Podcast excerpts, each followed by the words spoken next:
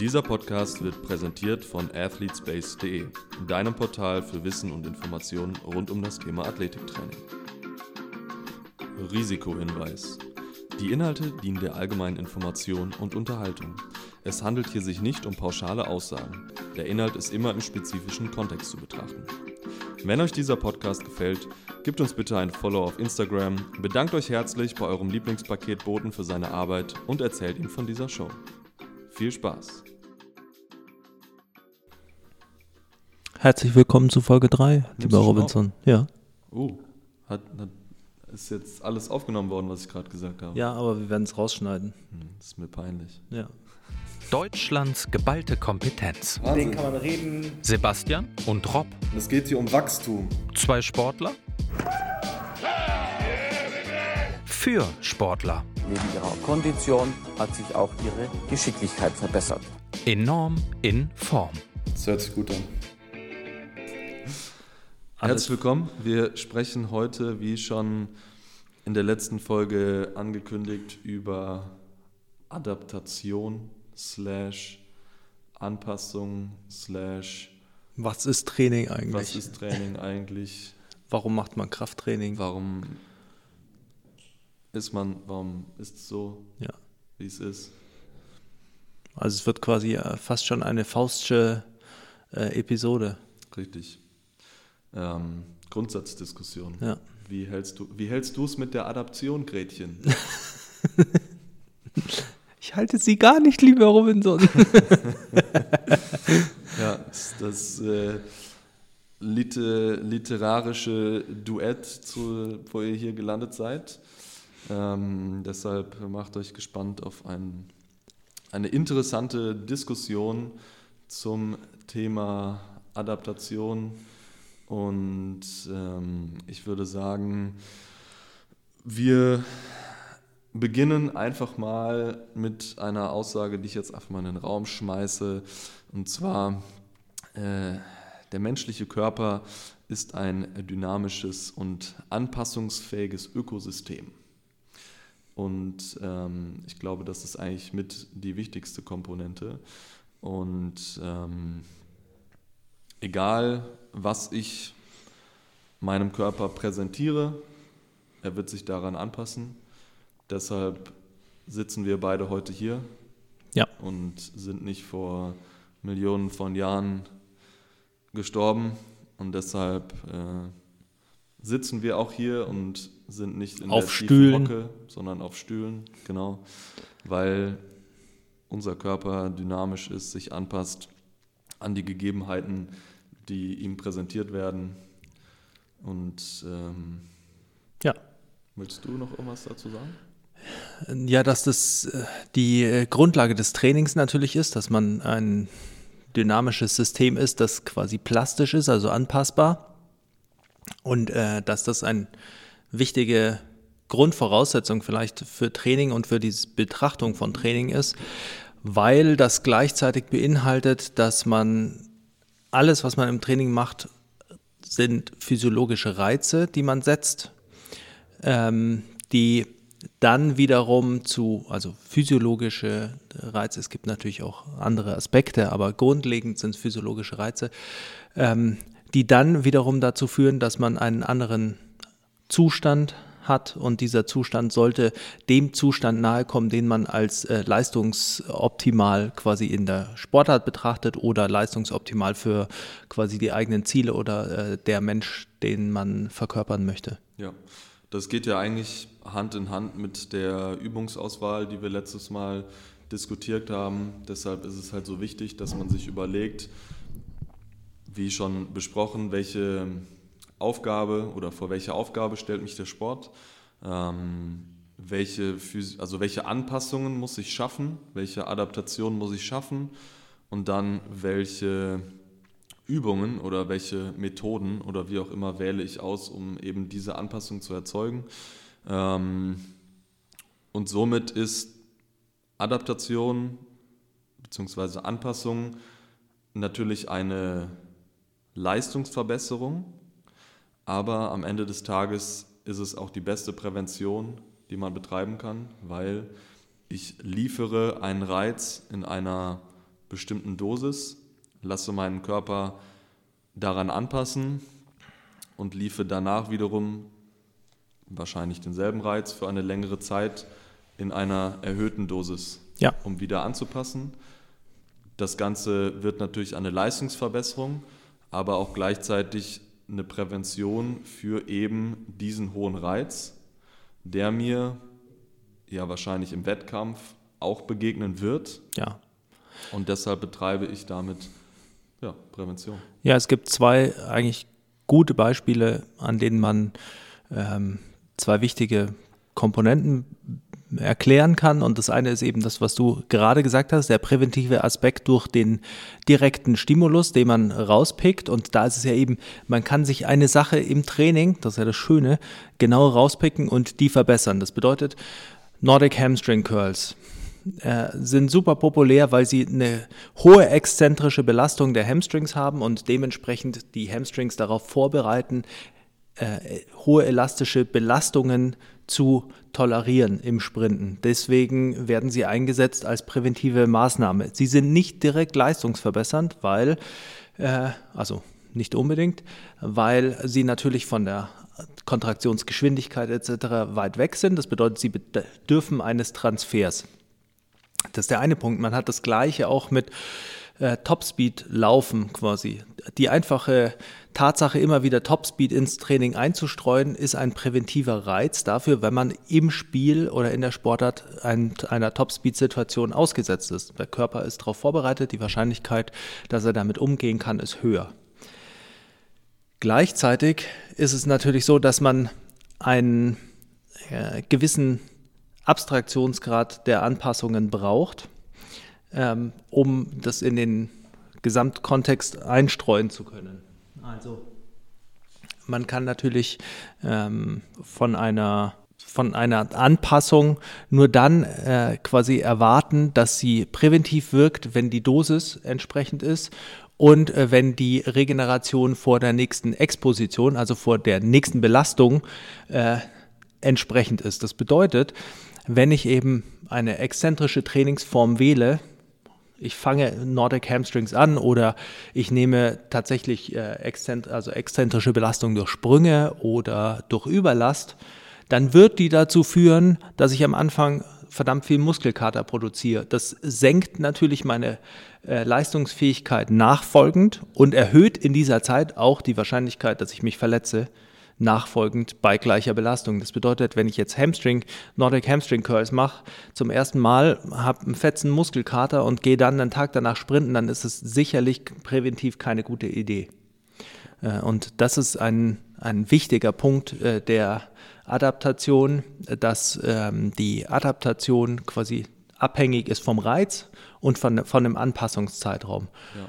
Und also gerade das unterstreicht ja auch nochmal die, den, also die Langfristigkeit des Trainings. Man kann in kurzen Zeiträumen nichts entwickeln, was Wert hat. Es Ja. bedarf einfach langer Zeiträume, denn man muss die, die, die körperlichen Limits respektieren und es gibt nichts, was an, also es gibt jetzt keinen Reiz oder eine Belastung, die an sich ultra schädlich ist. Ja. Es gibt eine Kapazität, es gibt ein Limit und es gibt ein Limit dafür, wie viel Reiz, wie viel Belastung ich in meinem Körper aussetzen kann. Ja. Wenn ich dieses Limit überschreite, dann komme ich in einen gefährlichen Bereich. Wenn ich aber unterhalb dieses Limits bleibe oder sagen wir mal leicht überschreite, um einen Reiz hervorzurufen, dann steigt dieses Limit. Das heißt, die Kapazität kann trainiert werden. Das ist der Grund, warum ich Ultramuskelkater bekomme, wenn ich 200 Kilo Kniebeuge mache, Basti aber nicht, weil Basti halt ein ultra adaptiertes Monster ist. Und man, man, man steigert diese Kapazität und diese Kapazität ist natürlich auf, aus, ausgelegt auf die verschiedenen Fähigkeiten, auf die verschiedenen physiologischen Fähigkeiten, die unterschiedliche Kapazitäten haben.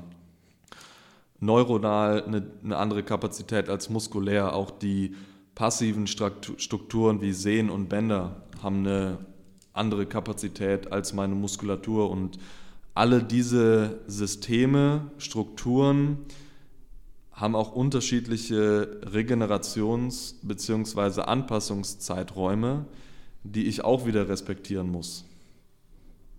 Und so spielt man quasi damit, okay, welchen Reiz kann ich dem Körper präsentieren, welches physiologische System, welche Fähigkeit wird damit angepasst, welchen Regenerationszeitraum muss ich dieser Struktur, diesem System geben, um sich anzupassen, um dann wieder den nächsten Reiz zu präsentieren. Ja. Und ähm, da, also man kommt natürlich, wenn man sich über sowas Gedanken macht, in ein sehr komplexes Feld. Das aber äh, deshalb sehr interessant ist oder auch sehr wichtig für alle, auch die Athleten zu verstehen ist, weil es sehr viele Dinge aufklärt, die oftmals irgendwie so viele Fragen aufwerfen. Zum Beispiel, äh, wie das mit der Progression ist oder der äh, progressiven Steigerung der Trainingsbelastung, äh, warum Trainingspläne nicht mehr wirken oder solche Sachen. Ähm, weil zum einen hat man natürlich eine zunehmende Anpassung, die äh, also eine Anpassung ans Training, die dazu führt, dass der Leistungszustand sich erhöht. Das bedeutet, ich mache Krafttraining, meine Kraft steigert sich. Ich äh, am Anfang kriege ich von dreimal zehn Wiederholungen äh, krass Muskelkater, dann kann ich dreimal zehn mit mehr Gewicht machen, Steigerung der Kraft. Gleichzeitig äh, passe ich mich auch an das Volumen an. Also man sieht natürlich, dass je weiter man im Krafttraining voranschreitet, desto mehr Volumen verträgt man und desto mehr Volumen braucht man. Zum einen ist das natürlich ein Problem, man passt sich an das äh, Volumen an und dementsprechend muss man das Volumen steigern. Zum anderen ist es natürlich eine Erhöhung des Leistungszustands. Das ist aber nicht beides gleich parallel. Also das bedeutet, irgendwann braucht man äh, immer mehr quasi, mehr Umfang zum Beispiel, um sich weiter einem Reiz aussetzen zu können. Das führt natürlich zu einem Problem, dass das Trainingsload generell ansteigt. Und die generelle Belastung, davon muss man sich ja dann auch wieder erholen. Und deshalb hat man so ein Auseinanderdriften von Toleranz und Stimulus. Und daraus ergibt sich zum Beispiel dann auch wieder so ein Gedanke, der wichtig ist für die Strukturierung im Training, äh, dass man so eine Art Resensibilisierungsphasen vielleicht braucht. Mhm. Was man mitunter natürlich auch durch so eine das muss keine starke Blockstruktur sein, aber durch eine Priorisierung innerhalb der Trainingsblöcke erreicht. Das bedeutet, äh, vielleicht ist es manchmal ganz gut, nicht so viel zu springen im Training, um sich quasi, um den Reiz wieder ein bisschen anwachsen zu lassen. Und dann macht man ein bisschen Krafttraining, macht nur ein bisschen äh, Sprünge und dann macht man das Krafttraining, hält man auf einem gewissen Niveau und schiebt dann die Sprünge wieder an. Und dann auf einmal sind die Sprünge ein großer Reiz, an dem man sich wieder anpasst. Das ist einfach wieder ein bisschen ungewohnter. Und ähm, das ist ein Punkt, der wichtig ist für die Trainingsanpassung und gleichzeitig ist natürlich der, die andere Seite auch wichtig, zum Beispiel für In-Season-Training. Wenn ich, in, wenn ich mich im Off-Season-Training schon an eine hohe Belastung gewöhnt habe, dann kann ich in Season äh, quasi eine höhere Belastung weiterfahren, weil sie quasi ein notwendiger Stimulus ist. Und das sieht man auch in vielen ähm, Load-Studien, die Trainingsload betrachten und Verletzungswahrscheinlichkeit, dass das, was am meisten korreliert mit äh, Verletzungs Gefahr und Wahrscheinlichkeit ist eine krasse Änderung im Load. Also auch wenn ich das Load drastisch reduziere, kann das dazu führen, ja. dass die Verletzungswahrscheinlichkeit steigt. Weil sich der Körper, wie eingangs gesagt, eben auf alles anpasst. Ähm, und also ak akute Belastungsspitzen beispielsweise sind natürlich ein, ein, ähm, ein sehr hoher Faktor, also Verletzungsfaktor. Ähm, und deshalb, wie du schon gesagt hast, die Off-Season ist ein, ein sehr, sehr guter Zeitraum, um den Körper einmal darauf vorzubereiten, was in der In-Season kommt, aber auch so viel Arbeitskapazität, Arbeitskapazität zu schaffen, dass man in Season ein erhaltendes Krafttraining als Beispiel weiter fortführen kann, um eben die Leistung zu erhalten, um in der nächsten Off-Season wieder eine Schippe draufzulegen. Genau. Und also nicht jede Sportart hat ja eine sehr ausgedehnte Offseason, aber es würde wahrscheinlich jeder Sportart gut tun, eine solche Offseason reinzubringen. Ja, und ich denke, es ist auch noch wichtiger quasi bei äh, äh, Off-Season-losen Sportarten oder Sportarten, die eine geringe Off-Season haben, äh, zu realisieren. Erstens, dass man in der einzelnen Off-Season nicht genug Zeit hat, um ähm, quasi so einen Fortschritt zu erzielen, dass man den aufrecht, einfach nur aufrecht erhält über die ganze Saison, äh, weil die Relation quasi von intensivem Training zu, also wenn man es mal als intensives Training in der Offseason betrachtet und unintensives Training in der Saison, ähm, dann ist diese Relation zu sehr verschoben. Das bedeutet, das ist ähnlich wie wenn ich einmal in der Woche Krafttraining mache, ähm, dann werde ich nicht, wenn ich zwei, äh, einen Monat zweimal in der Woche Krafttraining mache, diesen Fortschritt krass aufrechterhalten können über die Zeit, die ich dann wieder einmal trainiere. Und ähm, das ändert natürlich die Betrachtungsweise der Off-Season-Gestaltung, weil man nicht nur von off, also nicht nur die Off-Season nutzt, um zu erhalten oder zu steigern und dann die Saison um zu erhalten, sondern man muss sich überlegen, welche Kapazitäten bildet man in der äh, Off-Season, weil man sie gezielt erhöhen kann, damit man die während der Saison in einem höheren Maß weiter trainieren kann. Und ich glaube, das ist ein Schritt, der super wichtig ist, ähm, weil man sonst einfach in so einem zerstückelten ähm, in so einem zerstückelten Trainingsprozess sich befindet und dann macht man immer kleine Schritte jede Offseason, anstatt eigentlich dahin zu kommen, dass man jedes Jahr es schafft, während der Saison besser und mehr zu trainieren oder einfach besser zu trainieren. Also als Beispiel jetzt, dass du in der Offseason zum Beispiel ähm, einen starken Hypertrophie-Reiz setzt als Basiskapazität für eine Maximalkraft, ähm, dass du dann Maximalkraft trainierst und während der Season gerne ein bisschen Maximalkraft, auch Explosivkraft, was wieder eine weitere, ähm, also Maximalkraft bildet wieder eine weitere Basis für Explosivkraft und das sind ja alles verschiedene Reize, die präsentiert werden. Wenn ich in Season zum Beispiel ein extrem intensives Hypertrophie-Training fahre mit sehr, sehr hoher Auslastung, dann wird die Ermüdung so hoch sein, dass es schwierig ist, noch sportartspezifische Trainingsinhalte unterzubringen und diese mit einer Intensität zu trainieren, die den Spieler besser macht. Ja. Deshalb nutze ich die Off-Season, um eben diese extrem stark ermüdenden Inhalte unterzubringen. Ja. Maximalkraft- oder Explosivkrafttraining aber, was natürlich in der objektiven Intensität, also im, in Relation zum One-Rap-Max, zur Maximalkraft zum Beispiel, extrem hoch ist, aber nicht so ermüdend, weil es ein geringes, geringeres Volumen braucht, um es zu verbessern, kann ich zum Beispiel in der Übergangsphase oder auch während der Wettkampfphase ähm, mit reinbringen und eben dann entwickeln. Ja, also das ist vollkommen richtig. Da kommt dann wieder auf die Wochenstruktur an. Ja. Wenn ich es eben gewöhnt bin, als Athlet äh, explosive ähm, Hexbar-Jumps zu machen, weil ich die in meiner Offseason gut genutzt habe, dann habe ich mich an die äh, Übung ange äh, angepasst. Das bedeutet, ich kann sie zum einen gut nützen, äh, zum anderen ähm, kriege ich keine Muskelkater, keine strukturellen Belastungen, die große Anpassungszeiträume brauchen, weil natürlich eine strukturelle Anpassung, also wann immer Sehnen sich anpassen, wann immer Muskel sich anpasst, braucht einfach ein bisschen länger, sondern ich habe primär einen quasi neuromuskulären Stimulus, also die Ansteuerung meines Nervensystems an die Muskulatur steht im Vordergrund. Wenn ich das dann in der Season in die Mitte der Woche packe, sodass ich einen ausreichenden Zeitraum habe, um mich zum Spieltag wieder zu regenerieren, dann äh, kann ich das wunderbar benutzen. Wenn ich mich daran in der Off-Season nicht gewöhnt habe, dann wird das immer ein Problem sein und dann kann ich es einfach gar nicht in der Saison nützen. Das gleiche gilt natürlich auch für Sprinttraining.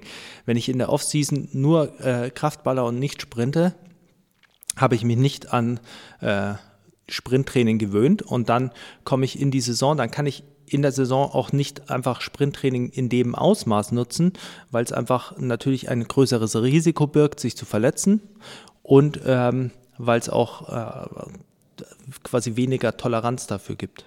Ja, ähm, was du gerade angesprochen hast, ist ja auch die, die Problematik mit der Periodisierung im Teamsporttraining, die eine relativ geringe Offseason hat und eine sehr, sehr lange Wettkampfphase. Und da sollte man natürlich ein Periodisierungsmodell auswählen, was das berücksichtigt. Und beispielsweise eine, ich nenne es jetzt mal Oldschool-Block-Periodisierung, wo man wirklich eine Fähigkeit in den Vordergrund stellt und darauf aufbauend, wie zum Beispiel ein Block nur Hypertrophie, ein Block nur Maximalkraft, ein Block nur Explosivkraft, aufbauend aufeinander, dann erfordert das einen sehr, sehr langen Zeitraum, wo ich eben nur das in den Vordergrund stellen kann. Ja. Was in der Leichtathletik, ich sag mal im olympischen Zyklus, ähm, mit Sicherheit gegeben ist.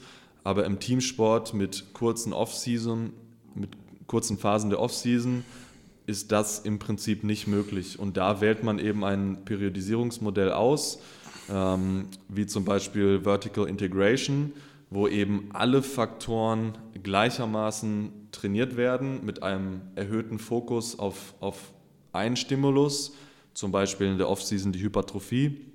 Ich aber gleichzeitig Maximalkraft und Explosivkraftinhalte ins Training integriere, jedoch mit einem geringeren Umfang, Ja. um diesen Umfang dann in der Saison wieder zu steigern und den Umfang des Hypertrophie-Trainings zum Beispiel zu reduzieren. Und genau das ist das Elegante daran, weil du im Prinzip dadurch, dass du die, äh, weil man denkt so schnell als Trainer oder Athlet auch in diesen Leistungen, die man erbringt, aber nicht quasi vorausschauen in dem, was man dann später nutzen will. Und das ist das Elegante, wenn man natürlich Dinge als, äh, als quasi erhaltenen Stimulus beibehält, dann nehmen sie nicht viel Anpassung, äh, Anpassungskapazität in, ein. Was ich damit meine ist, man macht halt ein paar Sprünge oder man macht einmal die Woche ein paar Sprints und hört nicht ganz auf zu sprinten, weil dann kann man, wenn man die Sprints und Sprünge wieder benutzen will, also wenn dieser Stimulus dann den Hauptfokus ähm, bringen soll, dann kann man den wieder nutzen, ohne dass man eben Probleme hat. Wenn man sie ganz rausnimmt, braucht man wieder eine Phase, in der man sich dran gewöhnt, effizient wird, das gut nutzen kann, sich anpasst ohne Gefahr und dann hat man die Möglichkeit, das zu steigern. Und das sieht man eben auch an der Verletzungswahrscheinlichkeit, also einfach der Trainingsinhalte zwischen Blöcken mit krassem Unterschied. Ja. Das muss schon immer ein bisschen ein, ein fließender Übergang sein. Und ähm, ich glaube auch, dass die, dass ein wichtiger Punkt bei Teamsportarten und bei allen Sportarten, die eine geringe Off-Season haben, generell, die zeichnen sich meistens dadurch aus, dass die Leute, also es gibt natürlich Ausnahmen, aber dass die ähm, Athleten nicht Spezialisten sind in einzelnen Fähigkeiten, sondern eine Vielfalt an Fähigkeiten beherrschen können müssen. Ähm, Ausdauerfähigkeiten, quasi ausgeprägt in allen, aus, äh, in allen ähm, metabolischen Systemen. Sie brauchen eine gewisse Kraftfähigkeit, also zumindest mal eine gute Relativkraft als Grundlage für die Schnelligkeit. Sie brauchen gute Technik fürs Laufen, für die Richtungswechsel. Sie brauchen natürlich technisch-taktisches Verständnis. Also man hat einfach viele Anforderungen, die ja alle trainiert werden müssen. Und wenn die Offseason kurz ist, dann wie will ich äh, alles strukturieren, um alles unterzubekommen? Dann, und dann sind die keine äh, Weltklasse-Sprinter, sie sind keine Weltklasse-Gewichtheber, sie sind keine äh, Weltklasse-Springer, sie sind in allem gut, aber sie brauchen auch nicht den gleichen äh, Stimulus in den einzelnen Dingen, wie es eben Weltklasse-Athleten, also Spezialisten wären. Ja. Ähm, wo wir beim Thema Spezialisten sind, es ist gerade im Sinne der Adaptation, der Anpassung auch sehr, sehr wichtig zu verstehen, dass man nicht alles auf einmal haben kann. Also, what? Fuck. Fuck, damn. Ähm, es gibt immer Trade-offs und es ist extrem wichtig zu wissen, welches Ziel man hat, welche Fähigkeiten man entwickeln muss, um in der Sportart gut zu sein. Ähm, und dass zum Beispiel eine extrem hohe Kraftfähigkeit, wie sie im Powerlifting verlangt wird, eine extrem hohe oder schon eher mittelmäßige Ausdauerfähigkeit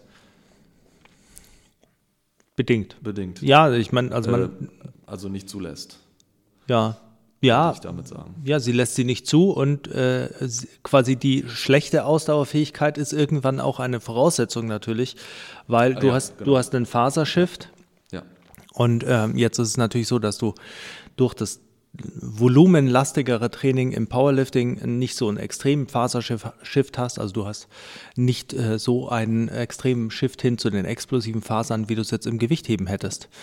Ähm, bei dem die neuromuskuläre Komponente höher ist. Ähm, durch alle Ausdaueranpassungen hast du ein äh, Volumen, äh, einen Fasershift hin äh, zur Ausdauerleistungsfähigkeit. Das bedeutet eben, wenn ähm, wenn man Ultramarathonläufer sein will, dann ist das, was man haben will, möglichst viele weiße Muskelfasern. Genau. Äh, rote Muskelfasern. Das ist meine Prägung. Also die, die, Verwirrung, die du wieder stiftest und ich sage einfach Ja und Amen.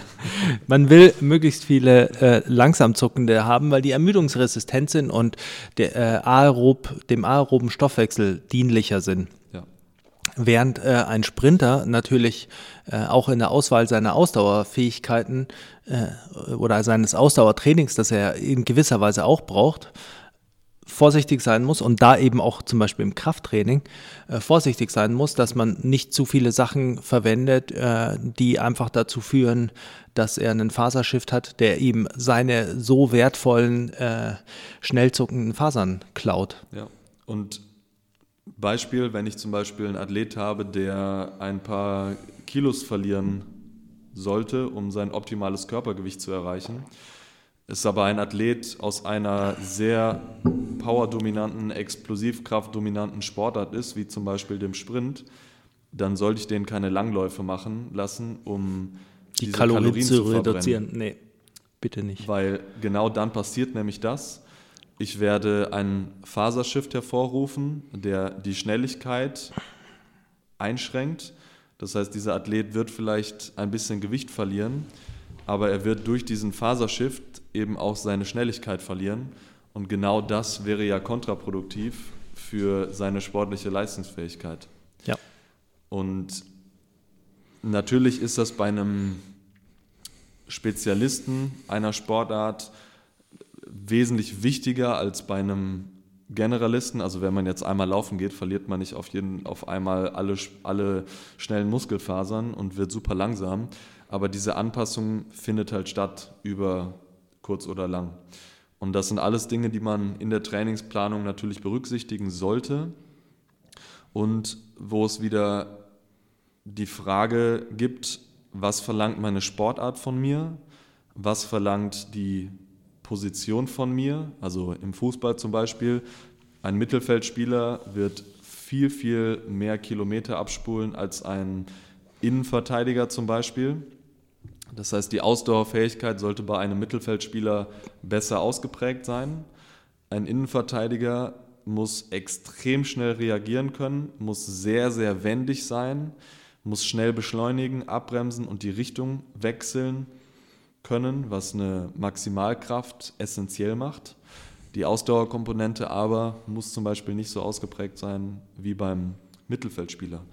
Und das trifft zum Beispiel auch auf den Torwart zu. Ja. Der hat natürlich auch, also Torwart ist eine, eine eigene Sportart innerhalb der Sportart. Und deshalb ist es so wichtig, das alles zu berücksichtigen, wenn es eben darum geht, Trainingsmittel auszuwählen. Hast du sehr schön gesagt. Danke. Es ist auch, ähm, ja, ist die Frage, ob wir jetzt alles eröffnen, aber. Pandoras Box. Ja, ist schon, ist, das ist schon wieder jetzt, äh, wie soll man sagen, fast schon äh, rantlastig. Ja, dann lass uns doch mal ähm, vielleicht übergehen zu den verschiedenen Regenerationszeiträumen slash Anpassungszeiträumen der Strukturen oder Systeme. Wie kann ich das einordnen? Also man kann natürlich äh, grob sagen, dass sich alle passiven Systeme einfach auch aufgrund der, der niedrigeren Stoffwechselsituation, also Sehnen sind, sollten nicht äh, gut durchblutet sein, die sind nur im Übergang, in den Übergangsbereichen zum Knochen eigentlich äh, gut durchblutet, ansonsten sollte das eine Sehne nicht sein. Ähm, dementsprechend, warum? Und das entspricht nicht der Aufgabe. Eine Sehne sollte möglichst steif sein, also äh, wie ein äh, Drahtseil, da sie im Prinzip der Kraftübertragung dient. Also sie hat elastische Kapazitäten, aber die sind, eine Sehne sollte fest sein und sollte eben wenig Dehnung aufnehmen. Das heißt, eine Sehne braucht Last, um sich anzupassen. Eine Sehne braucht Widerstand. Und Ja. das ist, äh, Ja. glaube ich, extrem wichtig, sowohl für die Leistungsfähigkeit als auch für die Prävention. Also eine Sehne ist glücklich, wenn sie extrem Widerstand bekommt. Ja, und aufgrund der langen Anpassungszeiträume braucht sie eben die braucht sie auch gute Regeneration davon. Das bedeutet, meine Muskulatur mag vielleicht nach dem Krafttraining dann schon fit sein für die nächste Einheit, aber meine Sehnen sind noch nicht angepasst und wenn ich dann wieder den nächsten Reiz setze und ich mache das immer, dann kriege ich schnell Sehnenproblematiken. Das gleiche ist natürlich äh, für, gilt für Bandscheiben, äh, gilt ähm, zum Teil auch für Knochen, auch wenn Knochen ein sehr stoffwechselaktives System sind, aber ähm, äh, Loading in, im Krafttraining und auch in, in Sprüngen zum Beispiel ist natürlich ein Faktor, den man auch da berücksichtigen muss. Also passives System äh, passt sich in längeren Zeiträumen an. Äh, muskulär, also aktives System geht schneller. Stoffwechselanpassungen sind teilweise auch relativ schnell. Ähm, und da muss man auch wieder unterscheiden. Es gibt ja zentrale Anpassungen für, Ausdauer, also Herz-Kreislauf-Anpassungen, dann periphere, also an dem Übergang von Blut zu Muskulatur, wenn man es mal so grob sagt. Ähm, enzymatische Anpassungen, die teilweise auch schnell gehen. Also da hat man unterschiedliche Zeiträume, die muss man so grob be, bein, äh, berücksichtigen. Und dann ist es natürlich beim Krafttraining so, dass man, da kann man sich schon ganz gut äh, halten an Satyorski, der sagt, von einer ZNS-intensiven Belastung, Maximalkraft, Explosivkraft, also Sprinttraining würde auch darunter fallen, ähm, braucht man 72 Stunden, 48 bis 72 Stunden, um sich äh, zu regenerieren, also bis der Leistungszustand wieder auf maximalem Niveau ist. Bei intensiven Einheiten, äh, also gerade alles, was so im Hypertrophiebereich ist, ähm, braucht man 48 Stunden, äh, 24 bis 48 und dann hat man die niedriger intensiven Einheiten, äh, die teilweise unter 12 Stunden sind. Ja. In dem Zusammenhang ist es, glaube ich, auch nochmal wichtig zu erwähnen, dass Muskelkater kein Zeichen ist für gutes Training. Ja, einmal das. Äh, und also, dass man sich natürlich, ist natürlich immer wichtig, auf seinen Körper zu hören, aber ähm, Muskelkater ist auch ein, ein schlechtes Maß für Regeneration. Ja, Ich kann Muskelkater haben und dennoch regeneriert sein. ja. Ähm, deshalb sollte man sich nicht davor fürchten, zu trainieren, selbst wenn man Muskelkater hat. Ja, es kommt da auch extrem darauf an, was die nächste Einheit ist. Ja, genau. Also wenn du Muskel, du hast Muskelkater und in den Beinen von Kniebeugen und dann äh, ist deine nächste Einheit äh, 30 Minuten auf dem Fahrrad fahren, äh, ist es äh, eher förderlich, als dass es nachteilig ist. Genau, ja. Und ja, demnach, demnach ist es halt so wichtig, diese Regenerationsräume zu respektieren ähm, und auch grob Bescheid zu wissen, okay, was ist jetzt eine, eine objektiv intensive Einheit, wie es zum Beispiel Maximalkraft- und Explosivkrafttraining ist, was ist eine sehr hohe Auslastung, wie es zum Beispiel Hypertro- Hypertrophiekraft, äh, Hypertrophietraining ist, auch wenn die objektive Intensität, also das One Rep Max oder das, das Rep Max natürlich nicht so hoch ist wie bei einem Maximalkrafttraining, dass das alles berücksichtigt wird. Und dann gibt es neben den strukturellen Anpassungen natürlich auch die neuronalen Anpassungen, Ja. die im Krafttraining sehr, sehr wichtig sind. Ähm, Und auch die passieren natürlich sehr schnell. Und wenn wir jetzt mal über Bewegungsverständnis und Bewegungslernen und äh, Koordination sprechen, teilweise sogar sofort durch einen guten Cue, hat der Athlet, die Athletin sofort verstanden, äh, wie es ist, sich zu bewegen, also wie die Ausführung funktioniert. Und allein das ist ja schon eine Anpassung. Und im besten Fall ist sie nachhaltig. Genau.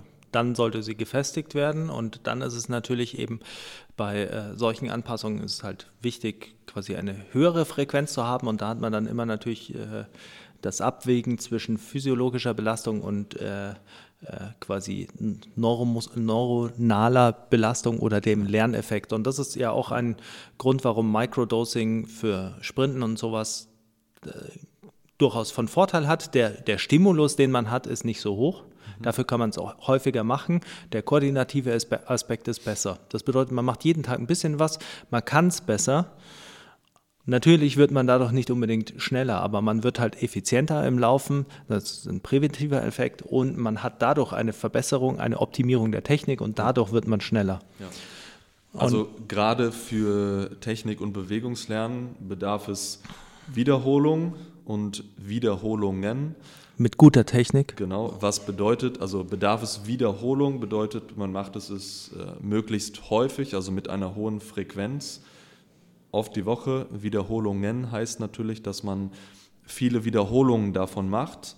Jetzt ist es aber wichtig zu wissen, viele Wiederholungen davon zu machen, bedeutet nicht, dass man die am Stück Kniebeuge macht. 20 Wiederholungen im Satz macht, sondern dass du zum Beispiel Sätze mit fünf Wiederholungen machst mit einem Gewicht, das du für 20 Wiederholungen machen könntest, dann aber vielleicht vier Sätze davon machst ja. und damit insgesamt auch wieder deine 20 Wiederholungen drin hast. Ja.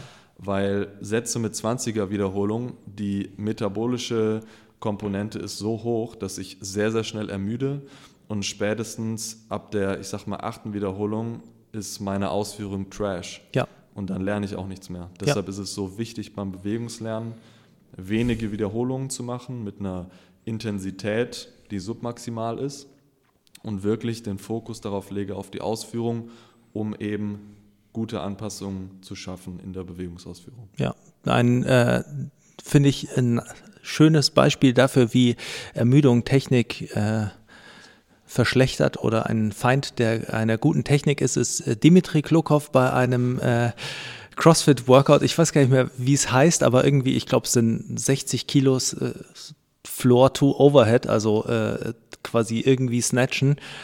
Und äh, das ist natürlich ein Witz für den. Also der äh, fängt da halt an und schmeißt diese Hantel hoch und runter und man sieht schon, er braucht gar keine Technik, äh, um das zu schaffen, aber er hat irgendwie saubere Bewegungsausführung. Aber der ist natürlich auch irgendwann einfach im Arsch. Und dann schaut es halt auch bei dem aus einfach wie Sau. Und ich meine, das ist jemand, der irgendwie äh, als kleines russisches Kind angefangen hat, Gewichte zu heben. Und also dieses technische Muster ist so stabil bei dem wie ja. bei wahrscheinlich keinem anderen. Ja.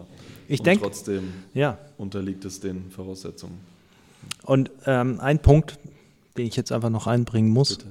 ist, wenn man sich Adaptionen vor Augen führt und eben überlegt, wie vielfältig die sind und was man alles das deswegen beachten muss im Training, dann ähm, ist auch klar, warum man die Trainingsinhalte nicht mischen sollte.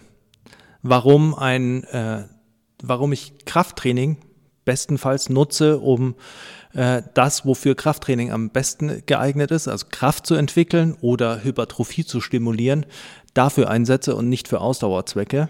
Und warum ich Ausdauertraining Hill Sprints nicht einsetze, um Hypertrophie zu stimulieren, ähm, sondern alles gezielt für seine Zwecke übernehme, weil man dann auch das Training so planen kann, dass man in Summe wesentlich mehr schafft, ohne mehr Probleme zu ja. generieren weil man einfach allen Sachen äh, klare äh, Regenerationszeiträume geben kann. Und ich denke, das ist so ein Punkt, der schwer zu erklären ist, wenn man Adaptationen nicht versteht oder betrachtet ähm, und der dann immer diese Mischformeln so attraktiv macht, bei denen man alles auf einmal schafft. Und wenn man sich dessen bewusst ist, wie Adaptationen passieren, dann äh, wird einem ganz schnell klar, dass man von allem zu wenig macht. So ist es. Ähm, ich würde sagen, wir sind zu einem guten Abschluss gekommen. Beachtet, dass euer Körper geil ist, allem anpasst, sehr, anfa sehr anpassungsfähig ist. Ihr jedoch bitte immer die Limits respektieren sollt, was nicht bedeutet, dass man die Limits nicht strecken kann. Ähm, denn das ist Anpassung, das ist Adaptation, das Limit verschieben, um immer besser zu werden. Geil. Können wir da No Limit von äh, Too Unreal einspielen als Ausblendung? Machen wir. Und dazu tanzen wir beide. genau. Klasse. Dann äh, bis zum nächsten Mal, Bis zum Robinson. nächsten Mal.